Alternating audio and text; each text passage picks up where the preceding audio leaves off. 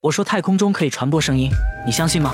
没错，宇宙大爆炸之后，太空是一个热等离子球体，粒子密度高到足以让声音进行传播。因为宇宙不停的膨胀，粒子密度渐渐下降，所以现在的太空中接近无声。那不同的星球又会发出什么异样的声音呢？下一站，金星，它的大气压力是地球的九十二倍，相当于你时刻站在深海一千米，瞬间就被压垮，同时伴有高发闪电。那人的声音在金星会如何变化？稠密的气压会降低音调，像这样。Denser atmosphere would tend to lower the pitch. 炎热的空气会让声音听起来更响亮。Increase the speed of sound, making my voice sound higher. 一切声音听起来都更加沉闷和扭曲。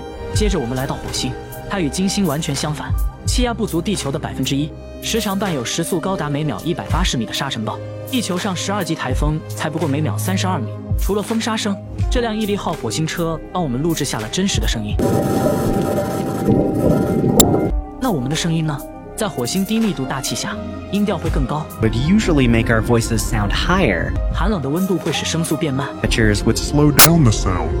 但大气中的二氧化碳会吸收高频，所以我们的声音会变得沉闷而遥远。If our voices don't carry far, how about a piano? 但当声音到了气态行星后，又会如何变化呢？